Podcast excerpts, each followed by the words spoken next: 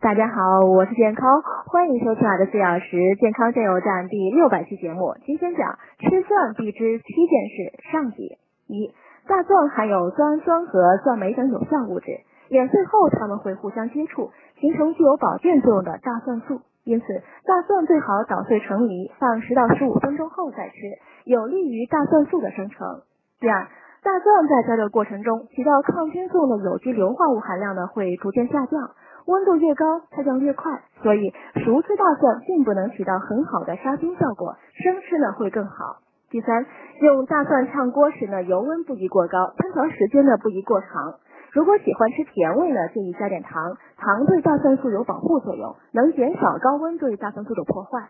第四，根据外皮颜色呢，大蒜可分为白皮蒜、紫皮蒜、黑皮蒜等。其中紫皮蒜的口感呢更辛辣，活性成分大蒜素的含量更高，抑菌效果更明显。